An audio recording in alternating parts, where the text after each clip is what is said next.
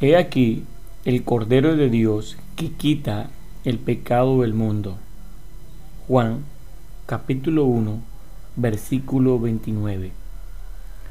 Se puede resumir el doble mensaje de Hebreos con las frases dentro del velo, comunión con Cristo, y fuera del campamento, testimonio por Cristo.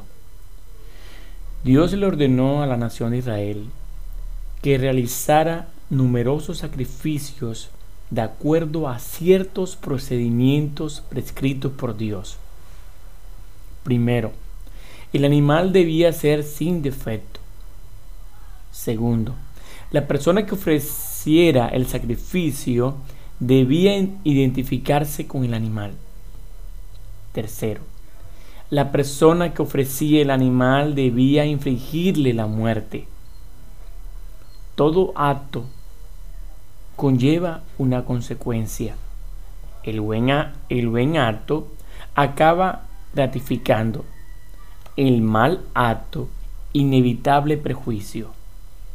Y el significado de remisión es un acto jurídico que libera el autor del delito de la obligación de cumplir la pena impuesta.